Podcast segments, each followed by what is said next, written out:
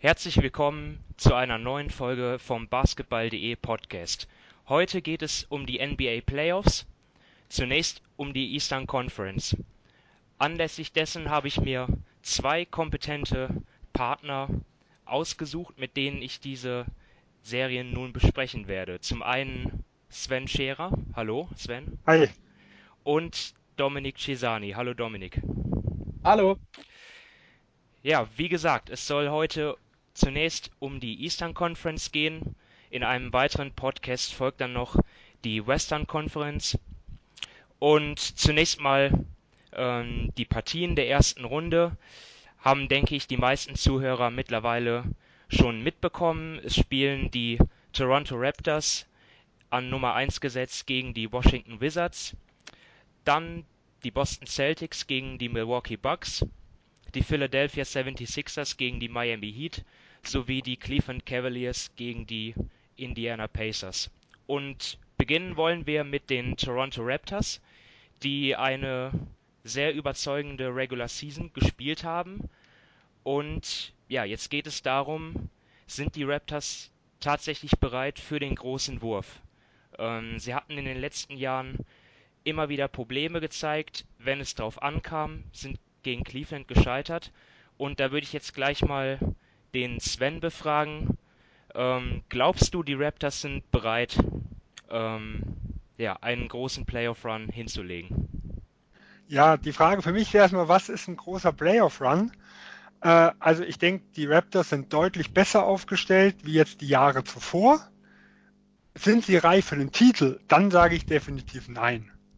Also das äh, kann ich mir nicht vorstellen, dass sie in der Lage sind, in den Finals Houston oder Golden State zu schlagen, immer vorausgesetzt, alle sind fit. Das muss man ja immer vorhersagen. Okay, ähm, was ist deine Meinung, Dominik? Ja, also ich sehe das ähnlich. Sie sind besser als in den Jahren zuvor. Sie sind einfach offensiv kreativer, sie haben mehr Spacing. Dazu haben sie diese Saison wirklich eine sehr, sehr gute Bank. Ja, eine der besten, wenn nicht sogar die beste in der Liga. Und da sehe ich schon, dass sie besser spielen werden als die letzten Jahre, aber ja, die Aus- oder die Platzierungen der restlichen Teams haben, haben es jetzt auch nicht so gut mit ihnen gemeint. Washington ist vom Talentlevel her auch besser als ein 8 Seed und dann würde in der zweiten Runde schon Cleveland mit LeBron warten. Da hat es die letzten Jahre eigentlich immer Probleme gegeben und ja, ich denke schon, dass sie Potenzial haben, weiterzukommen, aber mit dem Titel, wenn das wirklich der Anspruch ist von Toronto, dann schaffen sie das meiner Meinung nach auch nicht. Okay, also ihr seid dann schon mal relativ skeptisch und ähm, ja, dann schauen wir uns mal an, was ist eigentlich mit den mit den Washington Wizards los, ja? Also äh, vor Saisonbeginn denke ich relativ hoch gehandelt von den meisten. Jetzt ähm, haben sie es zwar souverän in die Playoffs geschafft, allerdings nur als achtbestes Team. Ähm, John Wall war häufig verletzt, ähm, es gab Einstellungsprobleme. Ähm, was denkst du, Sven? Ähm, kriegen, sind die Wizards jetzt top motiviert und dadurch deutlich stärker, ähm, als sie es in der regulären Saison gezeigt haben? Also motiviert werden sie hoffentlich sein, deutlich stärker. Oh, ich weiß nicht. Also ich tue mich mit Washington extrem schwer. Für mich hat das Team dieses Jahr keine Identität und eigentlich keinen Charakter. Und das sieht man schon eigentlich die gesamten Querelen, die über das gesamte Jahr war. Also mal abgesehen von den Verletzungen gab es das Team-Meeting, wo nachher äh, so durch die Blume gesprochen wurde. Es hat ja eh nichts geholfen. Äh, und es ist im Endeffekt das, was man gedacht hat. Letzte Saison wäre verschwunden so dieses äh, letztes Jahr war ja, äh, hat ja Wall dann immer gesagt, okay, Biel ist ja seinen Vertrag nicht wert. Im Endeffekt, letztes Jahr hat das aber hervorragend eigentlich gepasst, also für Washington Verhältnisse. Und dieses Jahr sind die ganzen Querelen irgendwo wieder da.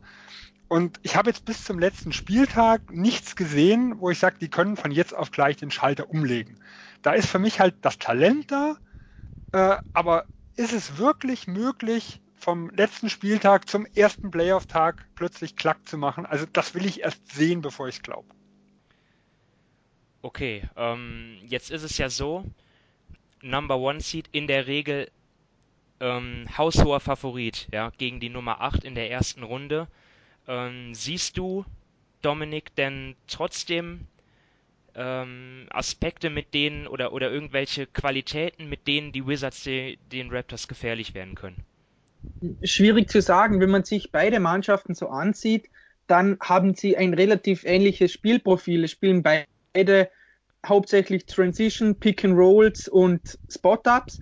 Und das sind eigentlich die, Toronto ist eigentlich dort in den Bereichen besser. Und der Vorteil von Toronto ist natürlich sicherlich, dass sie viel die bessere Bank haben, denn Washington hat da gar niemand. Als auf, ja, aus Wizards Sicht würde ich mal sagen, dass sie darauf hoffen können, wirklich, dass, ja, dass sie erstens motiviert sind, dass Wall, Beal und äh, Otto Porto bessere Leistungen zeigen wollen, dass sie zeigen wollen, dass sie einfach um vieles besser sind als der achte Platz. Aber ich sage mal, wenn es ganz normal läuft und wenn Toronto ja nicht wieder in ihre normale Playoff-Form kommt, dann bin ich auch skeptisch, dass das irgendwie ähm, klappt für Washington, denn wie Sven schon gesagt hat, ob sie jetzt wirklich den Schalter von Mittwoch auf Samstag umlegen können, da bin ich sehr skeptisch, denn ja, es sagt sich immer so leicht in den Playoffs, ja, ist man denn engagierter und wird besser spielen, aber das ist einfach nicht so leicht möglich, denn ja, die gegnerischen Teams sind besser als in der Regular Season und deshalb bin ich da doch ja eher skeptisch. Okay, du, du hast jetzt schon ähm, von der starken Bank der Raptors gesprochen. Jetzt ist es nun mal so, dass in den Playoffs meistens die Rotationen gekürzt werden und die Starter länger auf dem Feld stehen. Ähm, zunächst mal an Sven die Frage. Denkst du, dass ähm, das ein Vorteil ist und dass Dwayne Casey auch weiterhin auf seine Bank Spieler setzen wird, die ja in den regulären Saisonspielen zum Teil nicht nur die Führung verwaltet haben, sogar noch ausgebaut haben, oder dass es eher ein Nachteil ist, ähm, ja, weil die Stärke der Bank einfach nicht mehr so ins Gewicht fällt. Also ich sag mal, ein Nachteil ist es definitiv, weil über die gesamte Saison ist eine Bank mehr wert wie in den Playoffs. Trotzdem würde ich jetzt nicht sagen, die Bank ist jetzt wertlos, weil wir haben immer wieder die letzten Jahre gesehen, wie wichtig es trotzdem ist, mit den Kräften zu haushalten. Also ich nehme mal die, die Los Angeles Clippers, wo die diesen äh, ganz furchtbaren Einbruch gegen die Houston Rockets hatten. Da haben die Clippers immer gegen Ende des Spiels immens abgebaut. Und zwar gegen San Antonio ging es noch in Runde 1, in Runde 2 gegen Houston war es deutlich schlimmer. Letztes Jahr haben wir es Washington gesehen gegen Boston. Äh, am Schluss John Wall, äh, siebtes Spiel, letztes Viertel, da lief gar nichts mehr. Ähm, auch da sind vermutlich die Kräfte weg. Also wir können ja nur spekulieren. Wir können James Harden das Spiel 6 nehmen, wo viel drüber spekuliert wird, gingen ihm die Kräfte aus. Also ich denke, es ist ein großer Vorteil. Ich hoffe auch, dass Casey seine Rotation weiter spielt, äh, weil ich würde das System jetzt in der Hinsicht nicht ändern, aber es ist nicht so ein großer Vorteil wie in der regulären Saison. Das muss man ganz klar sagen. Würdest du das auch so sehen, Dominik? Ja, also da schließe ich mich an. Ich habe gerade gestern von ESPN etwas gelesen, dass ähm, Toronto das letzte Jahr, wenn sie eine, wenn sie eine 5 auf dem Feld hatten, ohne Laurie und ohne DeRozan nur 0,9 Punkte pro ähm, Chance machen. Das war mit Abstand der letzte Platz in der Liga. Und dieses Jahr liegt der Wert bei 0,97 Punkten, was auf Platz, was Platz 8 entspricht. Und wenn man sich mal die On-Off-Werte ansieht, dann sind die Raptors ja nicht schlechter, teilweise sogar besser, ähm, wenn Laurie auf der Bank sitzt oder wenn der Rosen auf der Bank sitzt. Also die Rotationen werden sicher kürzer, aber ich würde ähm, Dwayne Casey sicherlich dazu raten, dass er weiterhin auf seine Bank vertraut. Denn wenn man nur mal die letzten Jahre ansieht, und ich weiß jetzt nicht, ob das dieses Jahr auch so ist, aber in den letzten Jahren hatten doch gerade die beiden, also Laurie und Rosen in den Playoffs Probleme, sind dann in Isolations verfallen und hatten dann ganz, ganz schlechte Quoten. Und falls das dieses Jahr der Fall ist, dann hilft ihnen diese richtig gute Bank sicherlich weiter, um gegen Washington, falls diese wirklich sehr gut mit ihrer Starting Five spielen, ja, konkurrenzfähig zu bleiben.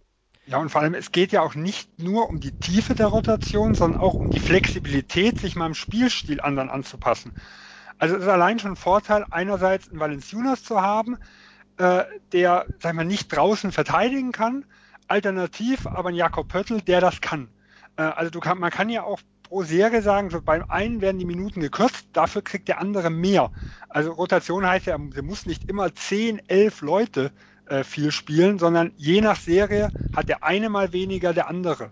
Ja, also auch das ist ja allein schon Vorteil, da deutlich breiter aufgestellt zu sein. Also ich bin auf jeden Fall gespannt. Also ich würde mich freuen, dass so Leute wie Fred von Vliet oder ähm, Jakob Pöltl, ja, dass die auch jetzt in den Playoffs ihre Chance bekommen und auch nutzen.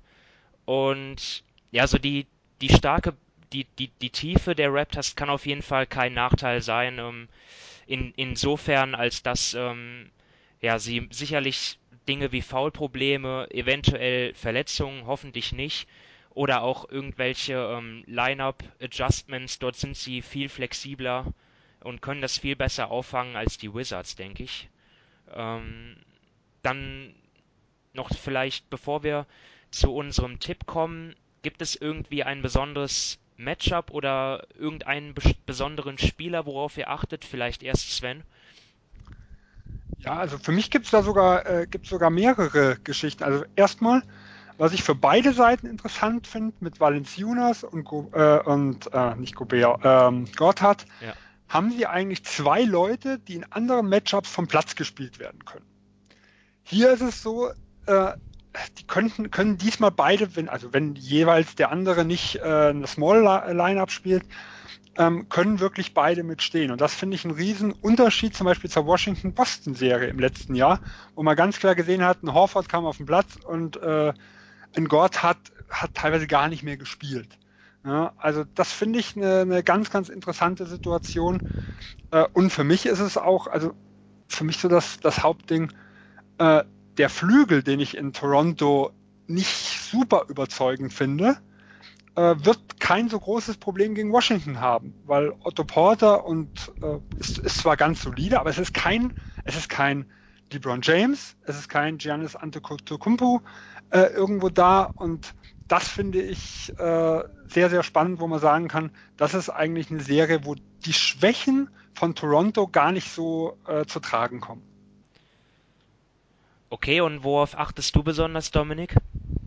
Ja, also Sven hat eh schon vieles gesagt. Was, gesagt, was ich bei Washington jetzt spannend finde, ist, wie Kelly Oubre Jr. in die Playoffs kommt. Denn seit dem All-Star Break hat er wirklich gar nichts getroffen, sehr schlecht verteidigt. Da wurde er auch von äh, Scott in, den, in einem Interview angezählt. Und Washington braucht ihn einfach, denn ähm, von der Bank kommt bei Washington kaum was. Ihre Starting Five ist sehr gut, die haben ein sehr gutes Net-Rating, aber sonst von der Bank, die ist wirklich, ja, da kommt Satoranski ist noch was, aber gerade vom Flügel her sind sie doch sehr dünn besetzt und wenn Ubre ins Spiel kommt, dann sollte er seine Dreier treffen, um ja um Wall und Beal und und ähm, Otto Porter ein bisschen eine Verschnaufpause zu geben.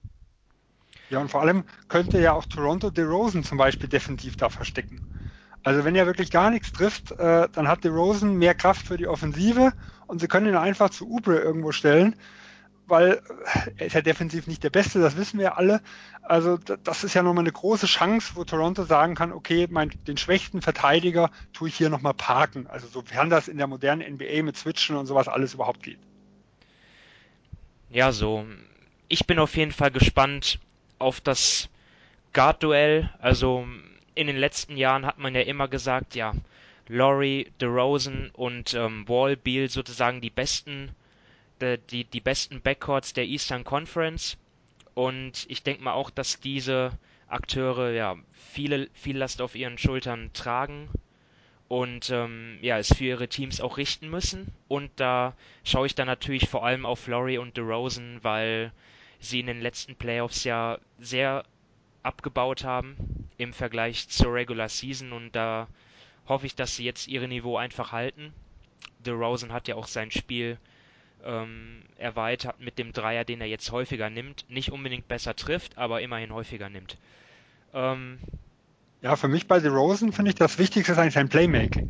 Ja. Also man kann ihn jetzt besser, selbst wenn er gut verteidigt wird, äh, er kann jetzt mehr On-Ball spielen, weil er die Leute auch einsetzen kann. Äh, und das finde ich noch mindestens so wichtig, also eher noch wichtiger wie das Shooting. Man kann mehr ihn laufen, wenn man jetzt dann vorher Off-Ball gespielt hat, dann war sein Dreier immer die große Schwäche. Jetzt, wo er einen Ball hat, ist das Spacing ja nicht ganz so wichtig, wie wenn er ohne Ball ist. Ja. Man kann Laurie, das wird er ja, wurde er auch in der regulären Saison viel mehr, viel mehr Offball spielen lassen, weil der kann den Dreier ja schießen. Auf jeden Fall ein guter Punkt. Ja, willst du dann sofort fortsetzen mit deinem abschließenden Tipp? Ja, also ich glaube nicht an Washington, deswegen habe ich 4-1 Toronto getippt. Okay, deutliche Angelegenheit. Dominik, was ist deine Meinung? Ja, ich habe jetzt die Raptors auch in 5, falls sie Spiel 1 mal zu Hause gewinnen. und sonst die Raptors in 6. Ja, ich habe auch die Raptors in 6. Ich glaube, ähm, Toronto wird wieder Probleme haben in Spiel 1. ähm, vielleicht täusche ich mich auch und sie haben und sie sind deutlich weiter als in den Vorjahren, aber ich denke mal schon, dass sie sehr nervös sein werden.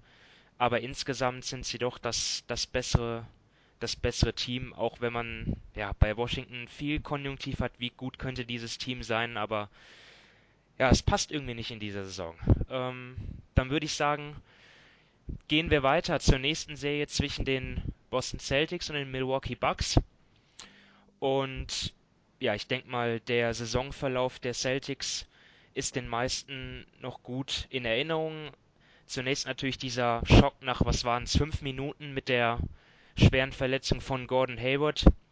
Dann auf einmal drehen die Celtics auf, legen einen unglaublichen äh, Sieges, eine unglaubliche Siegesserie hin und jetzt gegen Ende der Hauptrunde mal wieder die Verletzungen, die ähm, ja die Schlagzeilen bestimmen. Kyrie Irving raus, ähm, Daniel Theiss für die Saison raus und Hayward kommt auch nicht mehr zurück. Ähm, ja. Smart erste Runde vermutlich auch nicht. Ja, das, das sind alles wichtige Spieler.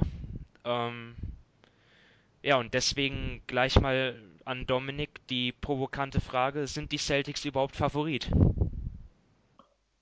Ob sie Favorit sind, das ist eine schwierige Frage. Ich sage mal aufgrund von Brad Stevens, ja, wenn auch noch knapp. Und klar, es sind sehr viele Spieler verletzt, aber darin sehe ich auch eine Chance für die ganz jungen Spieler wie Rosier, wie ähm, Brown oder wie Tatum, dass sie einfach jetzt in den Playoffs eine größere Rolle übernehmen müssen. Denn ehrlich gesagt, von Boston erwartet in diesen Playoffs niemand irgendetwas. Wenn sie jetzt die erste Runde gegen die Bucks gewinnen, dann wäre das wirklich super und nachher, ja, kann kommen, was will. Also da wäre das alles Zugabe und deshalb denke ich, gerade für die jungen Spieler hat jetzt das schon ein bisschen, ja, einen Vorteil, wenn sie, ja, wenn sie eine große Rolle übernehmen müssen, da zeigen sollen, was sie können, auch ihre Schwächen offenbart werden. Das kann langfristig nur zum Vorteil der Celtics sein.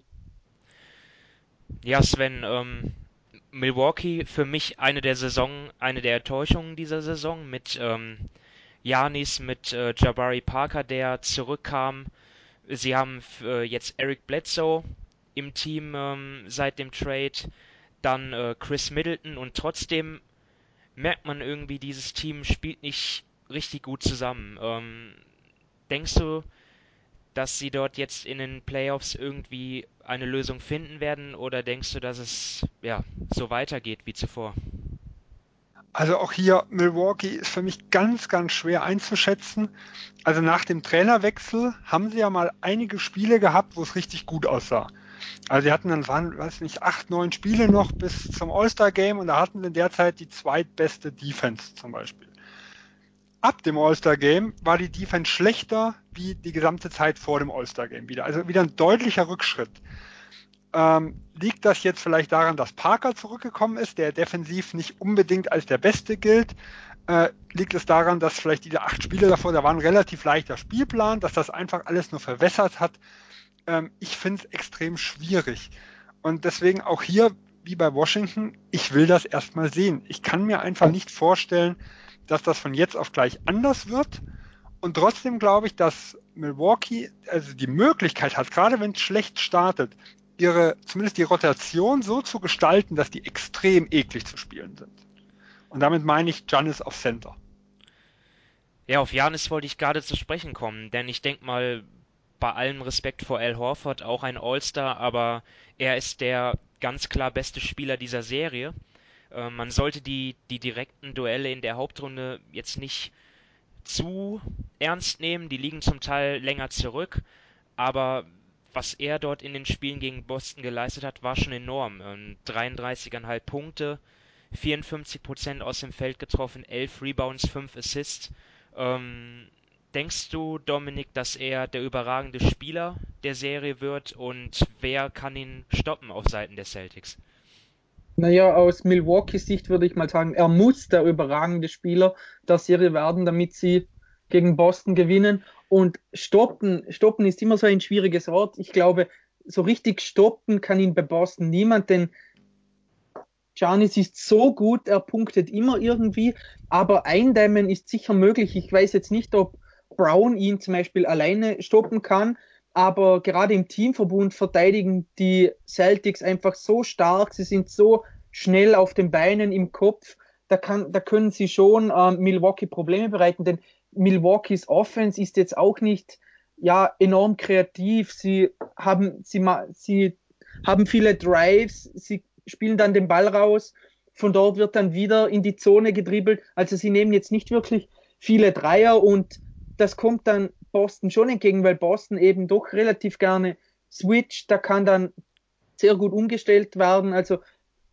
für Milwaukee, Giannis muss eine super Serie spielen, aber ich denke, Boston muss nicht den ganzen Fokus darauf legen, dass er komplett kaltgestellt wird. Siehst du das genauso, Sven? Ja, also erstmal, ähm, Jalen Brown sehe ich nicht den richtigen Mann für. Also als Boston-Fan kann ich dir das sagen.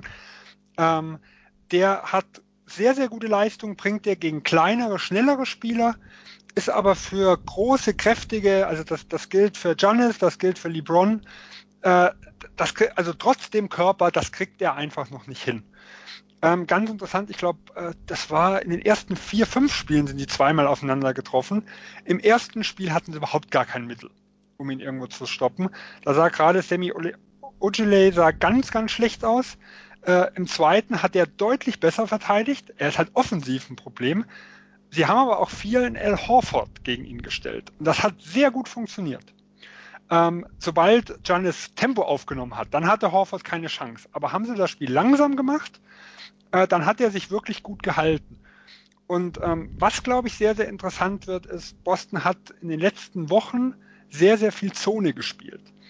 Ähm, und das wird gegen Milwaukee, glaube ich, ein absolutes Knackpunkt irgendwo sein, weil die treffen nicht gut, also nicht gut den Dreier, machen viel aus der Mitteldistanz und da ist Zone definitiv ein gutes Mittel gegen.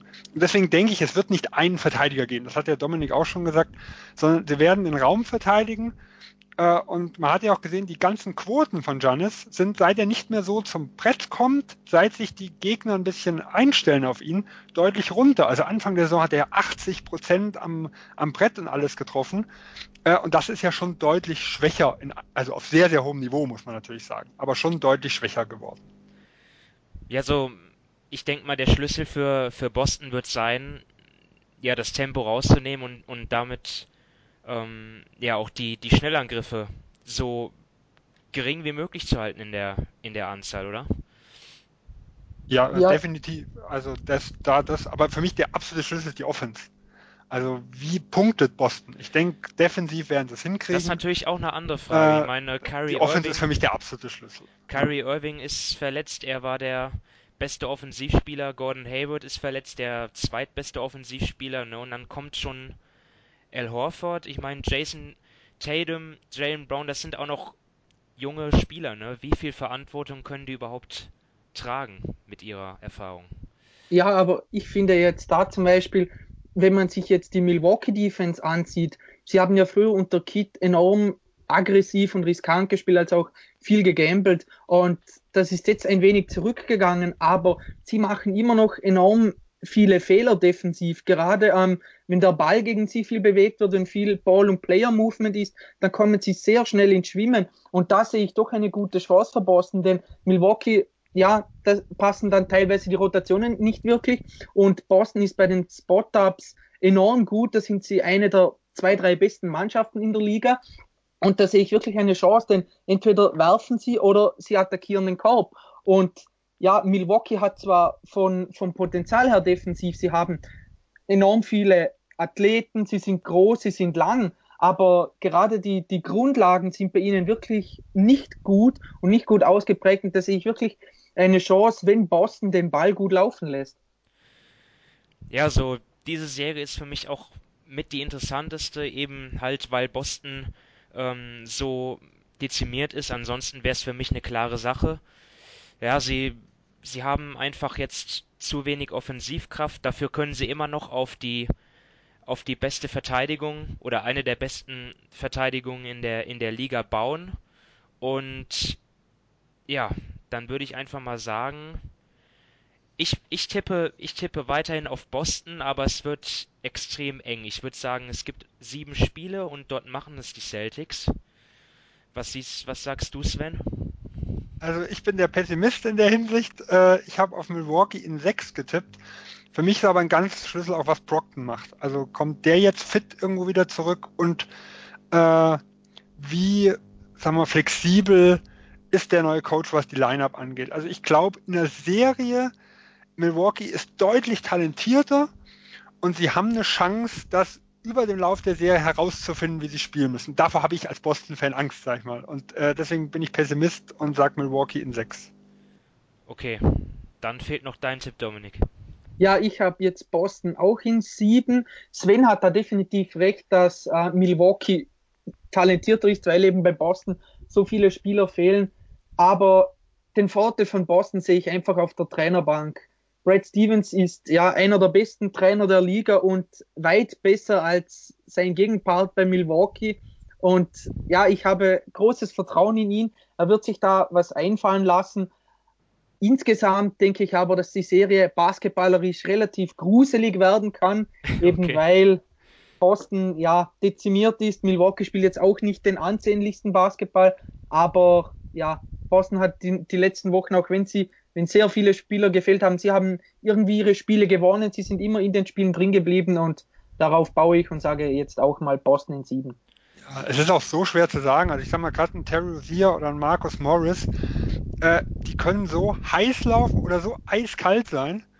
Äh, da macht ein Rozier mal über 30 und dann macht er mal zwei von elf und äh, das sind halt Dinge, wie viele Spiele sind die heiß und wie viele sind sie kalt und davon wird auch sehr, sehr viel abhängen. Deswegen, ich glaube, wirklich einen, einen, äh, einen guten Tipp da abzugeben, wo man sagen kann, oh, das kann ich wirklich alles begründen, ist extrem schwierig. Ja, also es ist wirklich extrem kompliziert. Also sowas zu tippen. Also ich meine, ähm, Milwaukee hat meiner Meinung nach auch äh, mehr Talent, aber die Celtics, ich, ich erinnere mich nur an ein Spiel in, in Utah, also das hat mich wirklich beeindruckt, wie sie dort mit ihrer Rumpftruppe gewonnen haben. Ich glaube, es war in Verlängerung, aber trotzdem, überhaupt dort zu gewinnen, Utah top drauf, die wollten das Spiel gewinnen und die Celtics machen das. Also das, das fand ich, das fand ich schon krass. Ähm, ja, und was ich halt, oh, Entschuldigung. Nee, nee, red. Was ich halt immer habe, Boston hat über die gesamte Saison mit unglaublichem Einsatz gespielt. Ja. Dieser Vorteil, glaube ich, ist in den Playoffs nicht mehr so groß, weil es wäre schlimm, wenn das andere Team nicht mit dem Einsatz spielt. Und Boston hat unglaubliche Comebacks gehabt, also die 22 gegen Philadelphia in London zum Beispiel, äh, gegen Golden State, glaube ich, 16, 17 aufgeholt. Und da waren zig solche Dinge. Das sind einfach Sachen, die werden in den Playoffs nicht so einfach in Anführungsstrichen möglich sein. Da denkt niemand an das Back-to-Back -Back morgen oder wen schon nicht da oder das Spiel ist schon gegessen. Das sieht anders aus. Und äh, eins muss man auch sagen bei Milwaukee, die letzten zwei Jahre, äh, nee, letzten, also letztes Jahr und vor drei Jahren, wo sie waren, also einmal gegen Chicago in der ersten Runde und gegen Toronto. Da waren sie deutlich stärker, wie man sie vorher eingeschätzt hat. Also aus der regulären Saison. Also da haben sie zweimal bewiesen, dass das Talent in den Playoffs schon was ausgemacht hat. Jetzt ja. kann man natürlich sagen, vielleicht war der Gegner auch schwächer, das weiß man nie, weil das ja immer ein Geben und Nehmen. Äh, aber da waren sie recht überzeugend in beiden Serien, wie gesagt, Chicago und Toronto. Naja, dann lassen wir uns mal überraschen. Und ich hoffe, ihr habt recht. ja, ich bin da eher so ähm, objektiv und unparteiisch und werde mir das einfach mit Interesse anschauen. Und dann würde ich sagen, machen wir weiter mit der mit dem Matchup Philadelphia gegen Miami.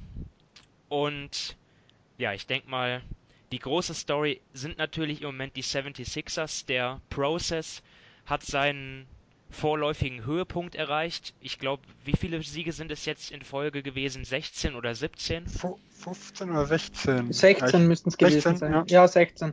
Auf jeden Fall eine absolute Hausmarke und jetzt geht's los in den Playoffs.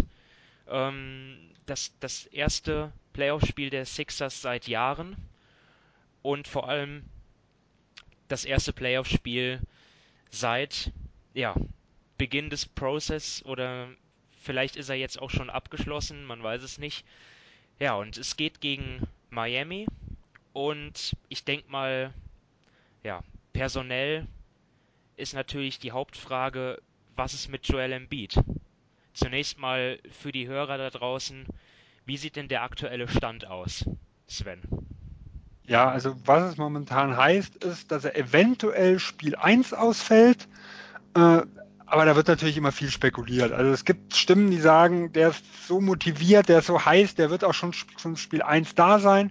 Es gibt andere, die sagen, vielleicht sogar beide Heimspiele. Ähm, also eine wirkliche Meldung ist da schwierig zu geben. Für mich ist auch neben dem, ob er spielt, noch entscheidend.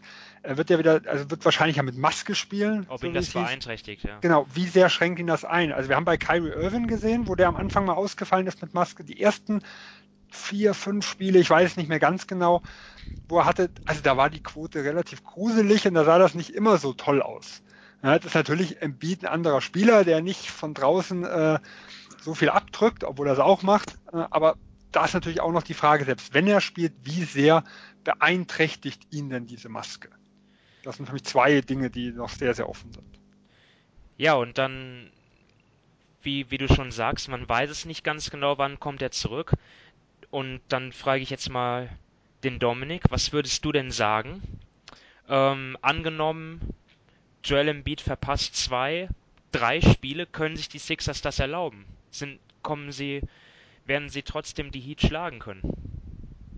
Also, ähm, ich denke schon, dass sie die Heat schlagen können, aber es würde natürlich viel, viel enger werden, denn wenn Embiid nicht spielt, dann könnte ich mir auch vorstellen, dass ähm, Miami zum Beispiel Whiteside mehr Minuten gibt, denn ähm, ohne Embiid fällt dann einfach auch der wirkliche Ringbeschützer und dann könnte es gut sein, dass, ähm, die, dass Miami mehr Pick and Roll spielt, dass falls dann die Sixers switchen, dass dann ähm, ja Dragic eben nicht gegen Embiid spielen muss, sondern eben solche Leute wie ähm, Ilya Sova oder Saric oder ähm, äh, Amir Johnson angreifen kann. Und wenn sie über den Screen gehen, dann hat äh, ähm, Whiteside zum Beispiel den athletischen Vorteil und das könnte dann in einigen Lobs und Dunks enden. Und falls Embiid aber spielt, dann ja, dann hat sich der Vorteil da auch wieder oder ist zunichte gemacht worden, denn Embiid kann den Ring verteidigen, Embiid kann, ist am Perimeter nicht unfähig und er kann auch, ja, das sieht Whiteside gegen ihn meist auch nicht gut aus. Ja, und um mal zu, zu den Heat zu kommen, ähm, an Sven zunächst mal, was würdest du sagen, sind überhaupt die Stärken dieses ähm, ja, ich nenne es jetzt einfach mal komischen Teams da. Sie haben Dragic, sie haben Whiteside. Das sind sehr gute Spieler, aber keine Stars. Ähm, sie haben viele Rollenspieler drumherum. Ähm, inwiefern können sie den Sixers wehtun? Also ich glaube erstmal, sie sind hervorragend gecoacht, das muss man ja ganz klar sagen. Äh, und sie haben auch, ich sag mal, äh, so eine eklige Größe. Also wenn ich jetzt mal sehe, die haben einen Johnson, einen Winslow, ein Richardson. Das sind alles Leute, die gut verteidigen können, auch mehrere Positionen. Äh, und ich glaube, das ist so die Geschichte, die gerade, ja, vielleicht auch gegen, gegen Philadelphia sehr, sehr interessant ist, denn die haben das ja auch. Also da spielen zwei Teams, die von dem Standpunkt aus relativ ähnlich sind. Äh, und die auch wirklich sagen können, okay, wir haben hier verschiedene Leute, die wir gegen XY stellen können und lass mal schauen, wie das funktioniert. Und ich glaube, das ist so mit die größte Stärke von Miami. Sehr, sehr flexibel, was die Rastergestaltung auch angeht. Also Whiteside auf Center, Olinik Alternative, ähm, spiele ich den Brettcenter, spiele ich das Space, die Spacing-Variante. Ja. Und da vertraue ich halt auf den Coach, dass der da viel probieren wird und es schon eklig machen wird. Ja, um, um vielleicht mal ein bisschen ins Detail noch zu gehen. Ähm, die Sixers spielen ja ja, mit einem sehr ungewöhnlichen Point Guard, was die Größe angeht, mit Ben Simmons. Wie groß ist er? 2,6 Meter, 6, 2,8 Meter? Acht? Ähm, 2,8 glaube ich müsste sein. Ja, wie, wie, wie denkt ihr, werden die, die Matchups aus, aussehen? Ich meine, natürlich ähm, Teamverteidigung und so und wechselnde Gegenspieler sind völlig klar, aber wer meint ihr, spielt dort gegen wen? Dominik. Ähm, ja, das ist jetzt eine gute Frage. Also rein von der Größe her könnte ich mir zum Beispiel vorstellen, dass er das Bolster dann versucht, zum Beispiel Winslow oder auch Richardson teilweise gegen ähm, Simmons zu stellen. Aber ganz generell finde ich bei Miami, wie, ähm, wie Sven schon gesagt hat, sie haben, ja, sie sind sehr variabel, da können sie natürlich dann auch viel switchen. Und das finde ich dann schon ein Vorteil, eben gerade wenn sie verschiedene Spielertypen dann auf Simmons ansetzen, dass, dass sie ihm da dann verschiedene ähm, Looks geben, dass er nicht immer genau vorher weiß, was er machen muss. Siehst du das auch so, Sven? Ja, auch, ich glaube auch James Johnson hat öfters gegen Ben Simmons verteidigt. Genau, das, ja. Könnt, das könnte ich mir auch vorstellen. Ähm, für mich ist die Frage eher nicht wer, sondern wie sie gegen Simmons verteidigen, weil äh, Simmons hat ja eine große Schwäche, und das ist das Shooting. Und das sind ja Dinge, wo ein, also äh, in der Playoffs, das, heißt ja immer so schön, das ist ein ganz anderer Basketball und das stimmt ja auch. Da werden die Schwächen sich viel, viel genauer angeguckt. Äh, und der Abstand, den sie zu Simmons lassen werden, also, die können, also Simmons nimmt ja keinen Wurf an der Dreierlinie oder kurz davor, also der verweigert die ja fast.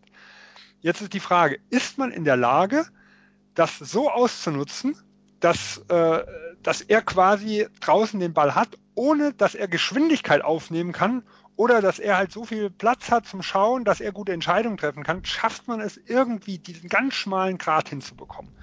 Das wird für mich der absolute Knackpunkt dieser Serie sein. Ähm, wie kriegt man in Simmons dort verteidigt? Wie schafft man es mit genügend Abstand, äh, äh, genügend Abstand zu lassen, ohne dass er aber seine Stärken, sag ich mal, irgendwo ausspielen kann? Das ist für mich ganz, ganz wichtig. Ja, ich meine, du hast ja schon gesagt, ne, also zu viel Abstand darf man nicht lassen, weil ansonsten rauscht er da auf einen zu und einfach vorbei. Ja, das ist einfach ein Tier, dieser Typ, auch wenn er noch ein Rookie ist, aber ja, was, was, was denkt ihr denn? Die Sixers haben ja noch nachgeladen ähm, mit, mit Marco Bellinelli, ähm, mit Ersan Ilyasova. Dazu ist seit dieser Saison JJ Reddick dabei, Darius Simon, äh, Darius Saric hat noch einen Riesensprung gemacht. Dominik, wer, wer von diesen Spielern wird für dich den meisten Einfluss nehmen auf die Serie? Ähm, ja, ich finde jetzt, normalerweise würde man ja sagen, zum Beispiel offensiv Reddick, weil er doch sein guter Schütze ist, aber da habe ich gerade vor irgendwo was gelesen, dass Reddick in den Playoffs fast 10%, fast um 10% den Dreier schlechter trifft als in der Regular Season und das spricht eben, wie Sven vorher schon gesagt hat, dafür, dass man sich die ganzen Schwächen der Spieler viel genauer ansieht. Ähm, wenn man jetzt sagt, Offense und Defense, dann sollte eigentlich Covington den größten Einfluss haben. Und, aber generell bin ich gespannt wirklich, wie Miami gegen diese Shooter spielt, denn das Ziel Nummer eins muss natürlich sein, dass man Simmons nicht zu viel Platz lässt und ihn nicht zu viel machen lässt. Aber gerade gegen Reddick, Co Covington oder Bellinelli, wenn die ähm, nach einem äh, über einen Screen kommen oder nach Handoffs oder was sie sehr gerne machen mit ihren Floppy-Sets unter dem, unter, dem, äh, unter dem Korb, da muss einfach Miami sehr, sehr gut verteidigen, sehr eng bei den Männern sein und dann wird das für sie wahrscheinlich relativ gut aussehen. Willst du da noch was zu anmerken, Sven, oder schon zu deiner Prognose übergehen? Ja, nee, ich merke da gerne was an. Also für mich ist es, auch wenn er nicht zu denen gehört, die du genannt hast, aber äh, Dominik hat ihn genannt. Also Covington ist für mich auch einer, der äh, ganz, ganz wichtig ist. Also defensiv über jeden Zweifel erhaben. Offensiv ist er, also der hat Phasen, da trifft er den Dreier mit 50, 60 Prozent. Und dann hat er aber auch mal ganz, ganz schlechte Phasen. Also hat er mal einen Monat, einen Monat gehabt, wo er unter 30 Prozent war. Ich glaub, ja, über die Saison sind 37, ja. Genau, Vorsaison, der Saisonstart war katastrophal, dann hat er sich gefangen. Ähm, also da sage ich, da werden die vermutlich auch mal ausprobieren in verschiedenen Spielen, wie heiß ist er denn? Denn wenn man von ihm mal wegverteidigen könnte, dann wäre das sicher ein ganz, ganz großer Vorteil, gerade wenn man im Beat spielt. Weil äh, die große Schwäche ja zum Beispiel von dem Beat ist ja, wenn er mal ins Dribbling geht, ist kein wirklich guter Passer draus. Und da passieren sehr, sehr viele Turnovers. Wenn man ihn zur richtigen Moment mal irgendwo äh, da doppeln kann, ohne dass das immer bestraft wird, das ist für mich immens wichtig. Und da äh, Reddick, also auch wenn er nicht so gut trifft, den lässt man nicht alleine. Äh, ein Saric, wenn der auch so trifft wie in der Saison, ich glaube, der müsste auch fast 40 oder um die 40 Prozent gehabt haben, lässt man nicht alleine. Ja. Ilyasova trifft zwar auch nicht gut, aber den lässt man auch nicht allein, weil da haben viele Respekt. Beim Covington ist es so, der hat, also da kann man wirklich mal sagen, man weiß nie, äh, an wo man da dran ist. Also der hat, ich glaube, Spiele gehabt, wo ich, wo ich das Gefühl hatte, eins von elf oder eins von neun von draußen. Also ist sehr, sehr ähm, unterschiedlich. Ja. Wenn man von ihm weghelfen könnte, das wäre, glaube ich, für Miami eine ganz, ganz große Chance. Und Markel Falls, ich glaube, den würde man auch werfen lassen. Den würde man werfen lassen. Also ich denke, Simmons und Falls werden wir kaum zusammen auf dem Parkett sehen, wenn das Spiel nicht schon entschieden ist. Ja, ähm, auf Falls sind wir jetzt gar nicht so groß eingegangen. Es gibt so viele Spiele, über die man äh, reden kann. Da, da, reicht die Zeit leider nicht. Aber vielleicht ein kurzes Wort zu ihm, Dominik. Was denkst du, spielt er für eine Rolle? Ähm, schwierig zu sagen. Ich weiß jetzt nicht, ob er wirklich dem Team viel weiterhelfen wird, denn ja, Miami wird unter jedem Screen durchgehen, er wird nicht werfen und sein Playmaking ist, ja, ist, ist nicht schlecht, auf keinen Fall, aber ich glaube, sein, ja, sein Mehrwert in dieser Serie ist relativ gering. Gut, dann würde ich sagen, kommen wir langsam zu unserem Tipp. Und wie siehst du es, Dominik? Ähm, ja, fällt im Beat wirklich nur das erste Spiel aus. Dann habe ich Philadelphia in 5 und sonst Philadelphia in 6. Also ich bin eigentlich auch total bei den Six, also ich bin all in für Philly. Ähm, ich bin relativ optimistisch, was das mit Embiid angeht. Ähm, ich denke mal, wenn, wenn er wenn er wirklich für die erste Runde ausfallen würde, dann hätte man, dann wäre da schon was durchgesickert. Also dann, ich denke mal, man ist dort relativ optimistisch und dass er schon bald spielen kann.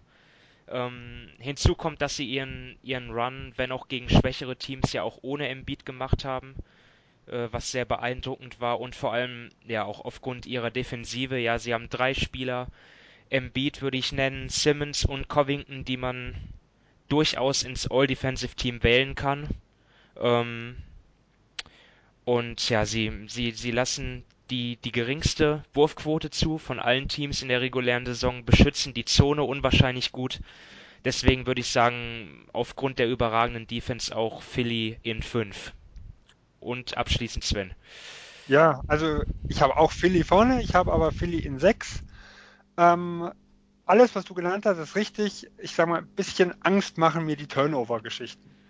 Weil da gehören sie zu den Teams, die die meisten Turnovers praktizieren und sowas ist in den Playoffs immer recht gefährlich. Aber ich muss sagen, das haben sie, da haben sie sich verbessert. Ähm, also ja, gut, aber schon äh, es hat jetzt auch viel nicht gespielt und der hat ja auch, also ja, natürlich, es ist ein junges Team, sie haben sich verbessert, aber Miami ist natürlich da auch relativ clever. Ja. ja in der Sicht. Also das ist das, was mir so äh, Playoffs ist oft Halbfeld, langsam und man darf keine Fehler machen.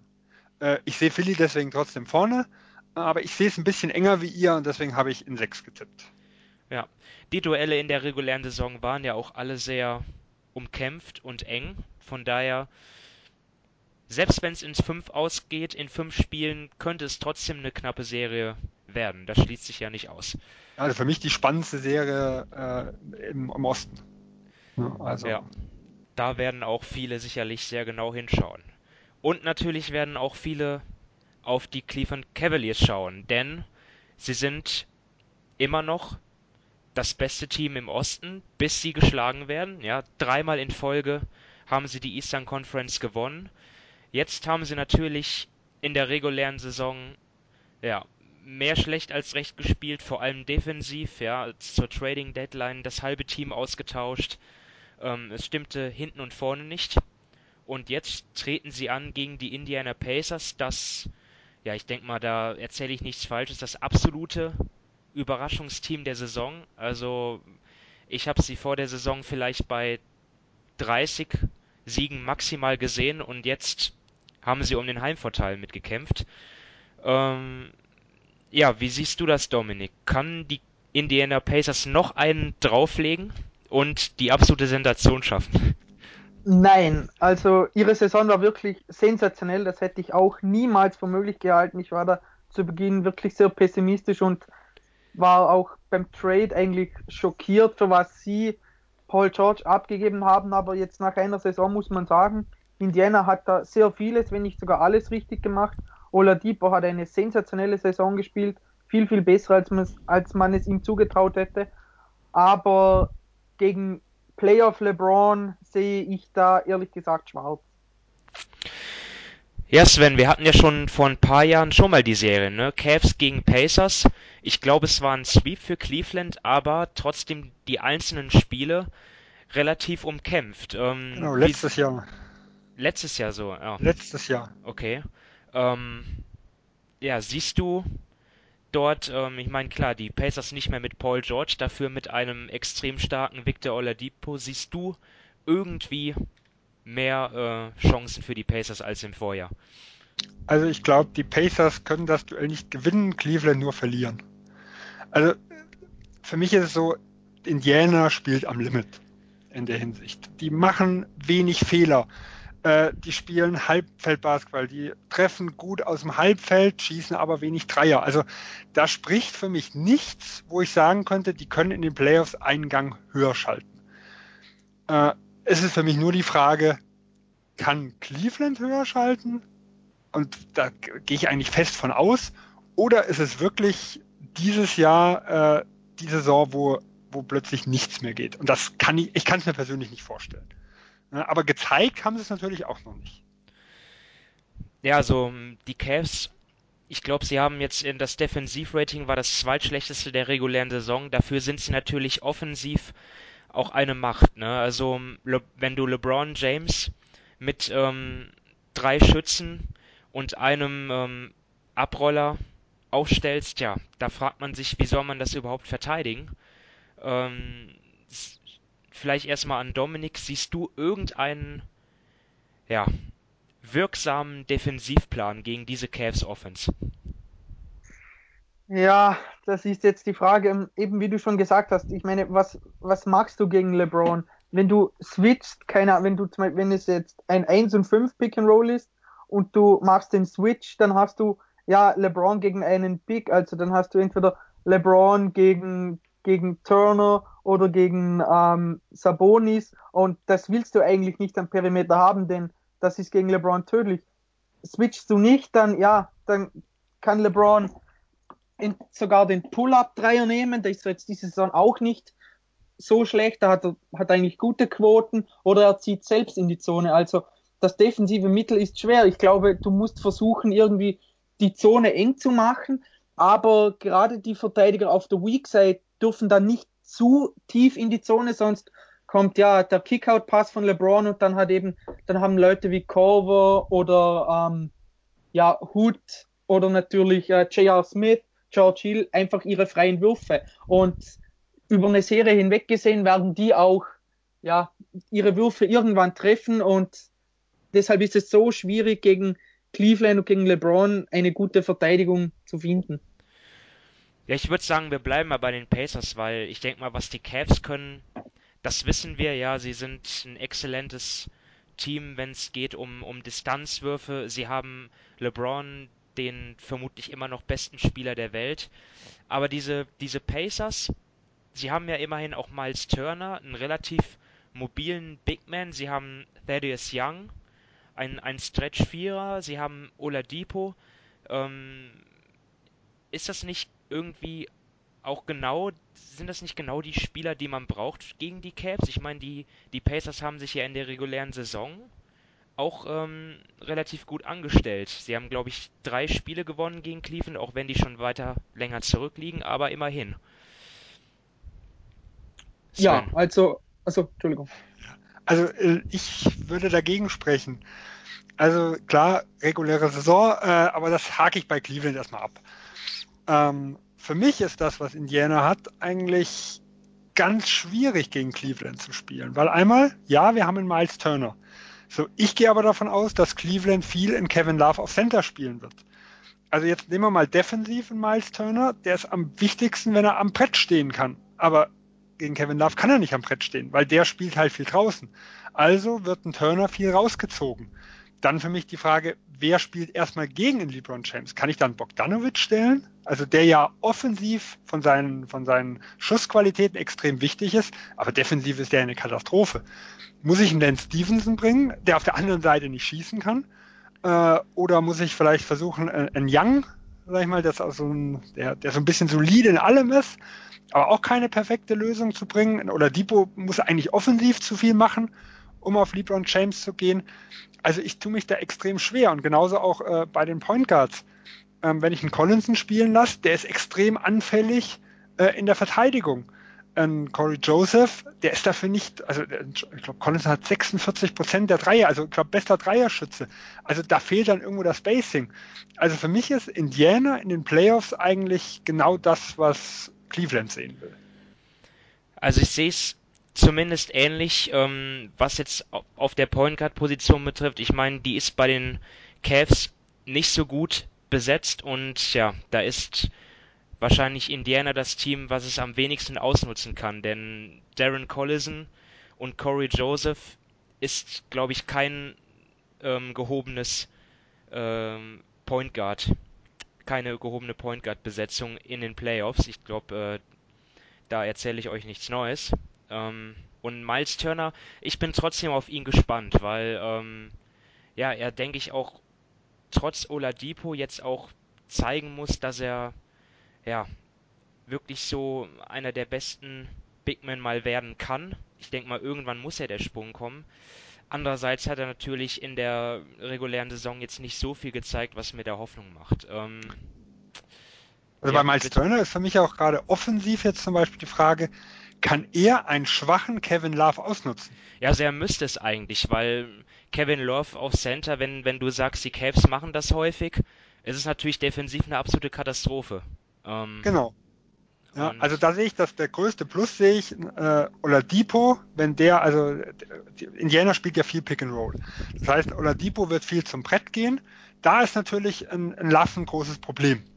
So, aber dass, hier, dass sie jetzt sagen können, wir nehmen jetzt mal Miles Turner und versuchen, diesen Vorteil auszunutzen. Also ich habe ihn ganz, ganz selten erlebt, dass wir sagen können, der macht jetzt hier 25, 30 Punkte und der reißt jetzt hier mal was, was ein. Also der macht so seine Punkte, mal ein bisschen Pick and Pop, mal seinen Mitteldistanz, auch vielleicht mal seinen Distanzwurf. Aber dass man sagen kann, ihn füttert man mal regelmäßig und wir spielen Kevin Love aus, aus vom Platz. Also wir, wir zwingen vielleicht Cleveland dazu, groß zu gehen und mit einem Tristan Thompson oder einem äh, Nance Jr. reinzubringen, die halt nicht unbedingt den Schuss haben. Ähm, äh, das sehe ich halt nicht. Und der Rim Protector haben wir in den letzten Jahren noch öfters gesehen, hat auch auf LeBron James gegeben. Also wenn die die Möglichkeit haben, dass sie äh, einen Love woanders parken können, weil irgendjemand nicht gefährlich ist und einen LeBron James so ein bisschen als Libero äh, irgendwo einzusetzen, dann wird es auch von Oladipo eng. Und da bin ich mal gespannt, wie das Indiana hinbekommt. Ja, willst du noch was ergänzen, Dominik, oder schon zu deinem Fazit kommen? Ja, nur noch kurz eben genau das ist der Punkt, den Sven angesprochen hat. Wenn Love aus der Zone gezogen wird und er muss in 1 gegen 1 gegen Oladipo, dann kommt Oladipo im Normalfall sicher vorbei. Aber eben LeBron kommt dann von der Weak Side so oft her und spielt dann den Rim Protector. Und da muss dann eben Oladipo intelligent genug sein, zum den freien Mann finden und dann den Ball laufen lassen. Aber da sehe ich, wie Sven schon gesagt hat, ein Problem, denn Indiana wirft so wenige Dreier, obwohl sie theoretisch, ja, ich meine, Turner kann den Dreier werfen oder nimmt jetzt 2,4 Würfe pro Spiel mit knapp 36 Prozent. Young nimmt 2,2 Würfe, also theoretisch könnten sie natürlich das Feld schon breit machen, aber die Gefahr, die von ihnen ausgeht, ist jetzt auch nicht die allerhöchste und da ist es dann eben schwierig, den Cavs weh zu tun, denn ein Shootout, ja, verlierst du im Normalfall, aber du musst eben vorne schon effizient punkten. Und mit den Stärken, die ähm, ja, Indiana hat, da spielen sie eigentlich den Cavs relativ gut in die Karten. Also ich sehe für Indiana nur eine Chance, dass es irgendwie, äh, Indiana macht auch wenig Fehler, das ist so, äh, also sie haben die, ich glaube, fünf wenigsten Turnovers und erzwingen aber die drittmeisten.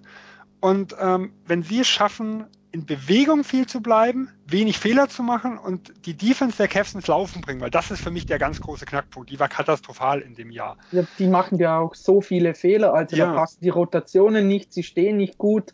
Und da besteht sicherlich eine Chance. Genau, viel Bewegung, wenig Fehler und versuchen sie zu frustrieren.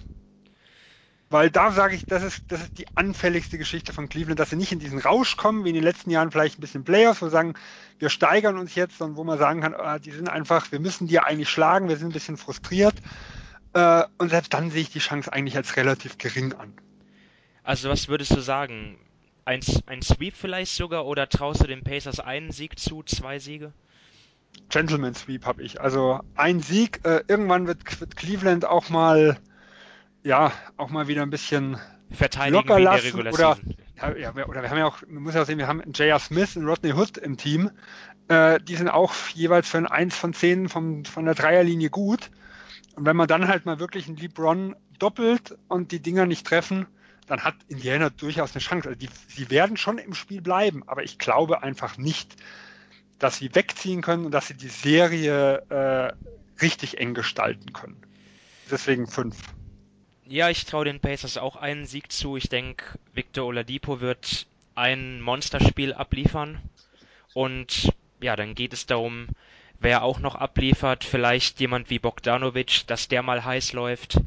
Ähm, Miles Lance. Turner. Lance Stevenson gegen LeBron, auch eine große Story. Ja, ja ähm, deswegen würde ich sagen, sie gewinnen ein Spiel. Cavs in 5 und Dominik ja, ich habe die Cavs auch in fünf. Also ich glaube auch, dass die einzelnen Spiele enger werden könnten, als man glaubt. Aber ja, wenn LeBron zum Beispiel 40 Minuten pro Spiel spielt, dann geht das sicherlich in fünf aus, denn der Vorteil ist ja, auch wenn er dann, keine Ahnung, zwei Minuten pro Spiel mehr spielt, als er sollte, dann hat er halt am Ende drei, vier Tage dafür länger frei zum sich auskurieren. Deshalb denke ich, dass die Cavs das Ding so schnell wie möglich über die Runden bringen wollen. Sehr gut, dann würde ich sagen, haben wir die Eastern Conference Duelle hinter uns.